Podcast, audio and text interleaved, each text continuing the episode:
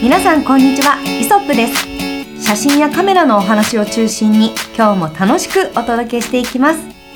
タレントヨガインストラクターのキャンチアキです。フォトグラファーの松下です。フォトグラファー河野です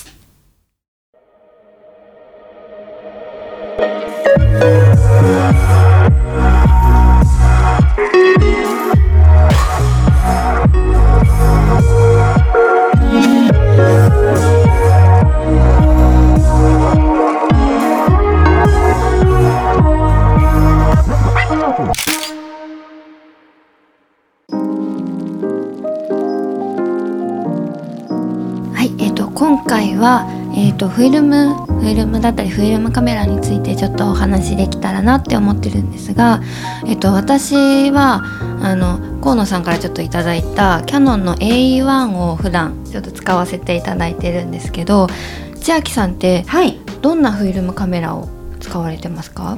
私はフィルムカメラはもう本当に一番最初おもちゃみたいな感覚でメルカリで買った五光っていうカメラの,、あのすごく接写できるやつを、まあ、持ってて。でね実はこれがねスタンダードになってるのは理由があってすんごく軽いんですよ。もう本当におもちゃかなっていうぐらい本当に軽くて多分何百グラムかな？わかんないけど、っていう軽さなので下手したらストラップの方が重たいんじゃないかぐらい軽いんですよ。なのでそれを普段はあのなぜならばデジタルカメラも持ちたいから、うん。贅沢して。でデジタルカメラとそのすっごい軽いフィルムカメラを持って使うのが一番スタンダードで他には、えっと、フィルムだと、えっと、コンタックスの T2 とか、うん。とあとあれですねハーフカメラうん。とか、ペンタックスだっけ？なんだっけ？忘れちゃったリコ？オリンパス？あいやオリンパスかな。まあなんかどこかのちょっと今パッと浮かばないんですけど、うん。まあ、とか何個か使ってます、うん。はい、うん、ですね。やっぱねフィルムやっぱデジタル、まあ、カメラ好きな人は結局ね、うん。そのそこからこう広がっていって、うん。まあ、フィルムの方にもね興味をこうやってそうやって持ってね、やっていくんだろうね。やっぱフィルムにはフィルムの良さというかフィルムにしかないものがあるので、うん。現像した後にやっぱそこを楽しみたいなと思ってフィルム使ってて、ただその AE1 っておっしゃいましたっけ？はい。AE1 っていうのはもう一眼レフですか？でそうそうそうそう。ですですよね、はい私えあの一眼レフの、えっと、やつを持ってないので、うん。全部多分なんていうんですかああいうのって。そのコンパクトカメラ的な的なね、はいうん。やつを使ってます、ううん。ん憧れはありますけどねちょっとハードルが高くなっちゃうのでうん。難しい気がします。でもね今意外に安いのよ。えそうなんですか、うん安い。へえ。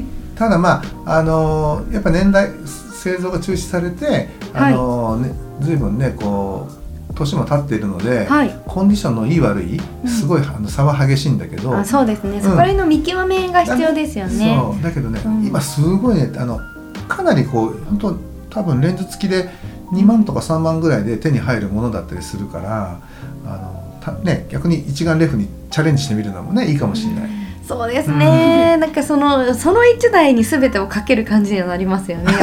結構しっかりした重みのあるそうだね。一眼レフだとそうそうそうそう。なんかあっちもこっちも持っていって右手左手ってわけにいかないじゃないで。すか、うん、そうだね。うん、これがちょっとなんかまだハードルの高いところではありつつ、うん。えフィルムで撮るものっていうのは決めてるんですか、なんかこれを撮るんだフィルムでみたいなのあるんですか、僕はね、えっとそのスナップの延長線上で、はい。やっぱねなんて言うんだろうなこう今まだ残る昭和みたいなところをねフィルムで撮るようにはしてるの。へえ、うん。わかりやすく言うと。はい。うん。はい、やっぱり合いますよね。昔のカメラで撮る昔っぽい日本。そう。う、ん。うん、僕があのね若かったり小さかったりする頃に、はい。えー見たであろうはい。風景の残像みたいなところを、あをあの切り取るようにはしてるんだけどね。ーノスタルジーを感じる。うん。そう。松下君はどう？私はさもともとというか最初、学校の時とかは結構デジタルとフィルムでわ分けてたんですすごく。それがうん。そのフィルムの方がそのそれしかないというかそこにしかもう生きてないっていう気持ちになってたのでちょっと何を言ってるかわからないかもしれないんですけど あのデジタルで撮るとあのいっぱいいるように感じるんです私の中で。あのなんて言うんでしょう。なんて言うと伝わるんでしょう。あの替えが利くような気がするというか、はい、うん。フィルムで撮るともうそこにしかいない。この写真の中で生きてるこの人はうん。ここにしかいないっていう気持ちになるので、大事にしてる人とか、あの大事にしたい風景だったりとかそういうのをフィルムで撮るようにあの変えてました。はい。でも松下さんがおっしゃるようにあの何度も何度もシャッターを押すものではないから、うん。あのデジタルと違って、やっぱこのフィルムのシャッターの重さっていうのはもうデジタルの何百倍だなって思うんですね、うん。だから撮りたいって本当に心から思う時じゃなきゃ押せない。うん。どうですか？その河野さん的に。わかる。いやあのその通りその通り。本当にやっぱり三例えば三この 35mm のカメラだったら、はい。もう30マックスでも36枚か7枚しか撮れないわけだから、うん。やっぱねタイミングは狙ってるよね。だからデジタルは抑えてる要は押してる中で当たりがあればいいやっていう風な感覚に、ね、なっちゃいけないと思いつつもどこかね、えーそこは妥協してたりする部分見え隠れするんだけど自分の中でも、だけどフィルムで撮る時ってやっぱりもうなんつうかな、えー鋭い目を持つ狩人じゃないけどこう、ね、絶対に一枚一枚当ててやるっていうつもりではい。撮ってるから、うん。だから着替えが違うかもしれないね。うなんか。そうかもしれない。私一番最初にグラビア撮っていただいた時河野さんフィルムカメラ使ってたんだとそれ思うんですよね。ね、そのカメラこれなのよ実は。そうなの？うん。これはですね、こわ何ですかそのカメラ。れキャノンニュー F1。うわかっこいい。このシャッター音。入ってないですねフィルム。大丈夫？あ大丈夫大丈押してもいい？夫大丈夫大丈かっこよすぎ。待って待って、ま、本当に待って。これもうさあの多分ラジオにわざわざ入れる用のボタンとかで鳴るような音じゃないですか。これ本当のカメラの音ですよ皆さ夫。うん。ん。めちゃめちゃかっこいい。おこれは年代物ですか？ずいぶんの年代物だね。ね。うん。でこの下になんかこの普通のカメラの本体の下についているのは何ですか？ついているのはモータードライブって言って、まあ、はい。あの自動巻き上げの機械だね。今で言うと。で僕のカメラ今そのカメラは改造されていて、うん。その本当だったらあの自動巻き上げだけにそそこにある電池は使われるんだけど、うんうん。僕のカメラはそこそこは改造してあってその電池からあのカメラ側のあの電源も供給されるようにこれは改造されてるものなの。うん。もう自分ならではのカメラになってるわけですね。うん。えさらにこの後ろ側にある、まあなんか富士山が一時期っていうか作ってる、背中にこう丸い四角があって、はいはいはい。そこにフィルムのあの切れっ端をね入れとくってやつね。あえ待ってこれ切れっ端が入ってるんですね。あの箱の切れっ端なの。あの蓋の部分こえうペロペロしてるここの部分ですよね。そうだったのか。これねここ。はいはいはい。ここを切って入れる。あのポケットがあって、はい。あのちょうどそれがはまるサイズになってるんだけどこれは何かっていうと、一はい。回もうあのフィルムっていうのは蓋をあフィルムカメラはうん。蓋をしてしまうと、中に何が入ってるかわからなくない？わかんないんですよ。ね。だからあと何枚撮れるかもわかんない時ある。何枚取れるかはねあの実はあのそれ枚数カウントこれはねごめんなさい改造してあってそれが分かんないんだけど 本当だったらちゃんと何枚取れるかカウンターがあって枚数が見れるようになっていて、はいでその後ろの背中のポケットにはあの今何のフィルムを入れてるかっていうのを、う箱の切れっ端をこうねうんそこに刺して置いとくっていうね。あそれを再現しているのがあの富士のやつなんですね。そうそうそうそうそうなるほど。うんいやこれはどれぐらい使ってらっしゃるんですかそうすると。とねつか多分ね15年ぐらい前にデジタルからフィ,、うんあじゃあフィルムからデジタルに変わりつつあるところだからそうです、ね。ちょうど15年前まで使ってたカメラなのよわあじゃあもね。う撮っていただく後期の方に私はねそうそうそう撮そう。っていただいたんそうだからやっぱりこう緊張感といううかんうんなんか緊張感は違いましたねそうだ撮られるね。側の緊張感もうん違うし、やっぱ撮る側もなんか一級入魂してるわけですから、うん。だから本当ねそういう意味で言うとねいろん例えば芸キャンちゃんなんかはうん。芸能の要はタレントの側じゃない、はい。僕らは僕らで要はそのフィルムで失敗したらもう後がないわけだからうん絶対失敗ができないっていう緊張感のもとで技術をこう高めてた、はい。でその撮られる側もあの下手を打つと要は無駄なフィルム撮らせることになっちゃうから、うん。だからた例えばタレント側もあのやっぱそれなりに緊張、ねあのうまくこうあのポーズを取るための、えっと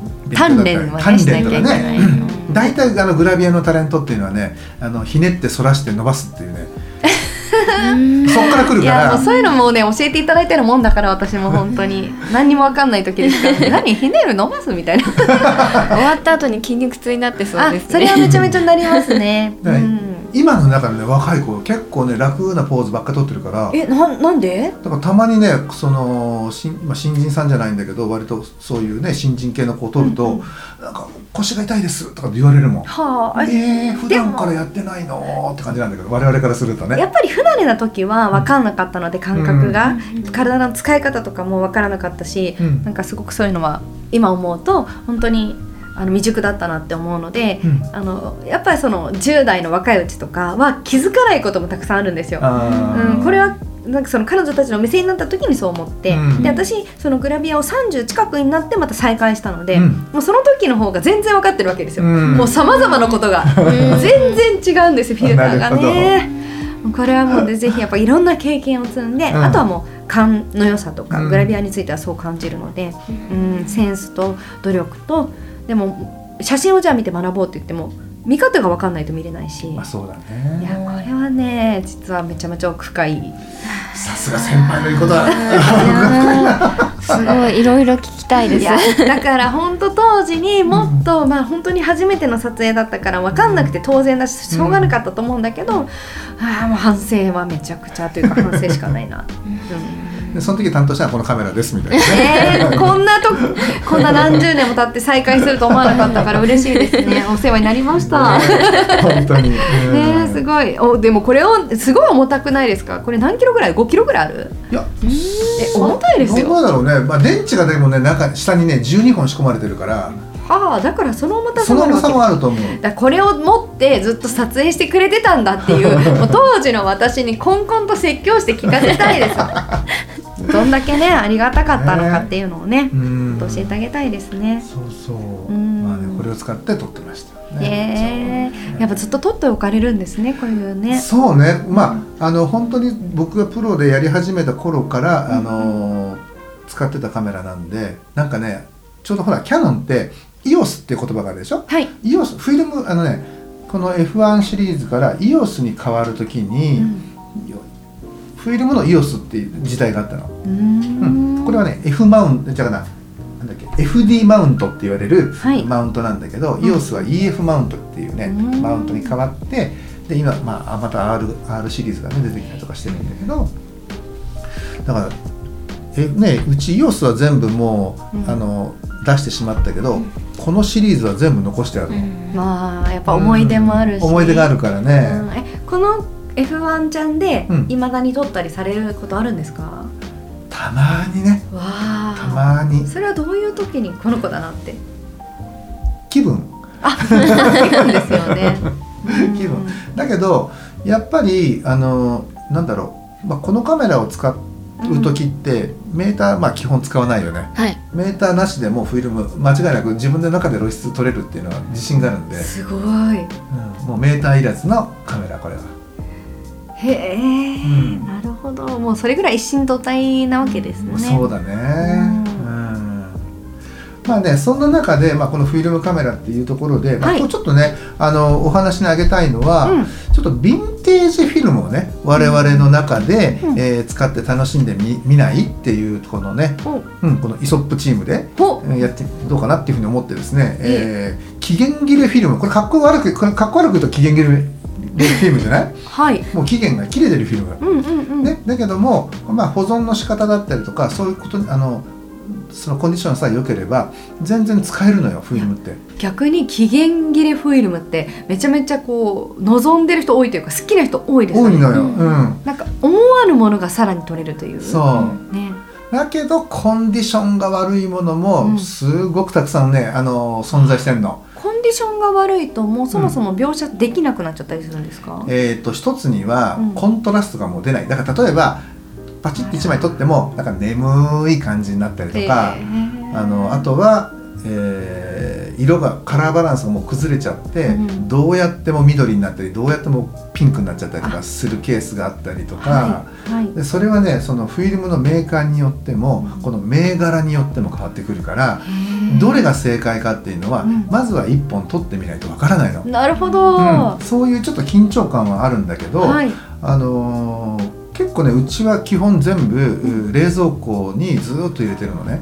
おー一番やっぱりダメなのがあのそのまんまあのなんて言うんだろうこの常温っていうか、うん。そこにポコって置いてあるのが一番ダメでだからよくねあの例えばよ例えばオークションなんかでうん。防湿庫に入れてありますありましたとかっていうふうに書いてあるうーこのフィルムのね、うん。出品してる人が。これねカメラレンズに防湿庫にカメラレンズを防湿庫に入れてありますっていうのはこれはねありがたいことなんだけど、うんうん。このフィルムに関しては防湿庫に入れておいてもダメなんだよ。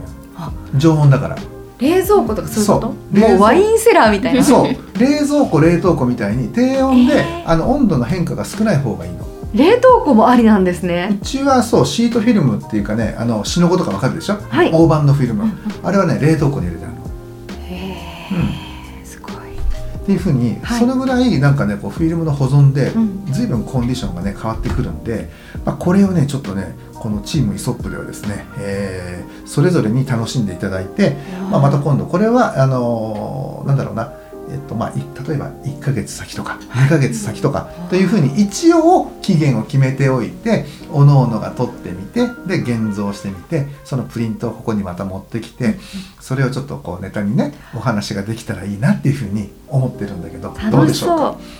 で、えーまあとは言ってもね今さ今からねあの期限切れフィルムを作るというかヴィンテージフィルムを作るの大変なのでうちからうちにあるものをちょっと持ってきましたこれ。えーレアなヴィンテージフィルムだ。なのでわああのこれをねキャンちゃん差し上げるので使ってみてください。で、えーこれはですね期限切れてからです。要は有効期限が2010年の10月ということは丸11年、えー 期限。まあね、これお酒だったら非常にありがたく思うのかもしれないけどフィルムなんでねちょっとどうかわからいないんですけやいやいや今どお酒ぐらいありがたく思ってますよ。ヴィンテージワインじゃん。ね、で一応ここにあの5パック全然開けてない状態なのね。だからコンディションとしてはあの他のコンディションは悪くないと思う。んなんだけど、はい。そのさっきも言ったように銘柄によってこの変化要はですね経年劣化の変化の仕方が違うんで、うん。まずまあ1本取ってであの試してみてもらいたいの。はい。でそのてもう全然カラーバランス崩れてダメだったらもうこれはこのロットっていうかこれ自体もダメなものだからそれそれ以外以上は取らない方がいいと思う、うんうん。現像代の無駄になっちゃうから、はい。うん、なんかで現像してみて自分的にあなんかいい味かもと思えるんだったら後の4本同じ傾向で出るはずだから、はい。こそのい色をイメージしてそれに合うような絵作りを考えたらいいんじゃないかというふうに思うのでちょっとこれをね。はい。お預かりいたします、はい、そしてこれが、えーこれも富士カラーのこれも一応ネガを用意しました、はい。えっとスーパー V これはね期限あった。すいません、えー有効期限がですね、はい。1998年11月。いやすごい。これいつよ。よく眠ってましたね、はい。こんな貴重なフィルムを、これが2本2本かなあるので、はい。それをあの差し上げます。すごい。いやこれちょっと大事な貴重なものなのではい。大切にお預かりします。でこちらがですね、はい。えーこちらがあのうんうん。ーこれは今の今渡した、えっと5本と2本はネガ、はい。これはねポジ。ポジですね。はい。ポジフィルムで、はい。えっとこれ有効期限切れてどのぐらいかな。多分78年だよね。うい。そうです。これは400のフィルムです、はいこれ開けないで置いとくのでこれをじゃあ2本、こんなにいいんですか、うええすごい。ええちなみに、うん。あの私もちょっとこううろ覚えなんですけれどもネガとポジの違いを簡単に説明していただいてもいいですか、ネガはあの現像に出すとえつまりねあの白と黒が反転しているネガ像になって、えっとプリントで返ってきます。うんうん。プリント写真ねあの同時プリントにしとくとはい。プリントに返ってくる、で、えっと、ポジっていうのはもうスライドのようにこう見えるやつなの。あもうねフィルムそのものに色がついてる。だから、えっと、ポポジ像ネガ像って言って要はえっ、ー、となんだっけ。えー、なんて言えばいい？ポジ像ネガ像洋画因画って言って言ってんだけどね。要するにフィルム自体にも色がついててそれそのものでこうあの覗いたらそう見えるよってことですね。見える見えるものと、うんうんうん、あとネガの方は白と黒が反転してて、うん、さらにオレンジ色のベースだから、うん、色がなんかよくわからないっていうふう。ないわゆるこの茶色いネガっぽいですね。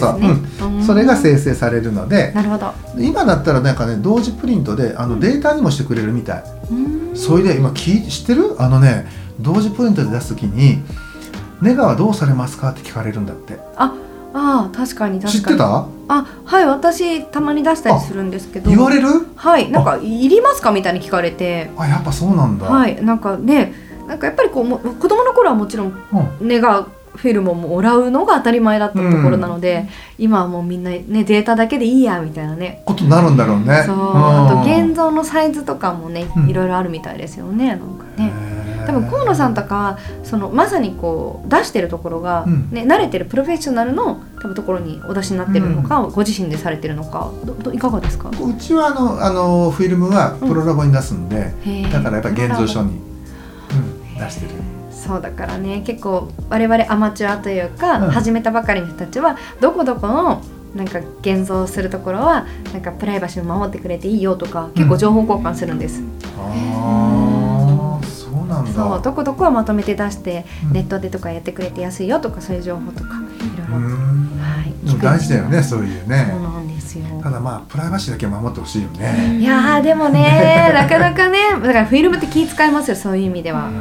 そっかそっか、確かにね。まあ多分そこに多分一番気をつけてこられたのが河野さんだと思うので、ね。まあ、我々のねそう。プロの職種だと思うけどね、うん、そうそうなんだ、ね、なのであのプリントプリントとかねデータだとこっち側、はい、あのネガの方でお取りになって、はい、でスライドの方は、うん、あポジの方は、うん、これはねちょっと露出とかね少しばらして取った方がいいかもしれない。バラす。バラすっていうのは取る時に同じものを取る時に、はい、例えば、えーと、段階露光なんて言えばいいかな、えブラケットです。ブラケットそうそうそうそう、はい、ブラケット機能っていうのがもしそのフィルムのカメラについてれば、はい、それを使えば、はい、あの同じ3枚切ることによって、うんうん、適正と暗いのと明るいのとっていうふうにして撮ってくれる機能があるのでそれを使うと失敗がよりあの、軽減されるかもしれないんだけど。それは同じものを3枚焼くよってことですね。そうなの。焼くよじゃなくてそのフィルムで取らなきゃいけないの？うんってことですよね、うん、その3枚分消費するってことですよね。そうそうそうそうそうわかりました。うん。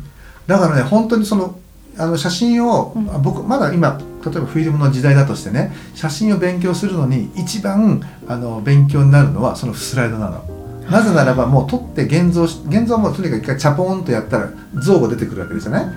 で露出失敗してたら真っ白になったり真っ黒になったりするわけだから、うん、だから正しく露出を与えないと。露出が難しいだろうな確かにね、ね、うん、だからね、うん、そういう難しさがねあるんでスライドの方は、うん、ただでも自分でここは明るい場所なんだけど暗く撮ってみようとかと思えば、そのシャッタースピードを速くしたり絞りをこう暗くしたりとかして自分でコントロールできるっていう面白さはあるんで、そうですね、技術的には多分勉強していかなきゃいけないところだと思うので、うん、ちょっとチャレンジしてみます。ちょっとねやってみてください。それでフィルムが足んなかったらまた言ってくれれば、はい、ご相談に乗りたいと思います。どんどん撮ってみます、はい、ね、はい、うん、でも本当フィルムを楽しむ上で、うん、このヴィンテージだったりとか、うん、本当予測ができないけど失敗することも含めて多分すごくいい経験になるはずでこれはデジタルでは得られないものだと思うので、ね、どんどん本当だったらどんどんチャレンジしてどんどん失敗してってことを繰り返す、ねものだったと思うので。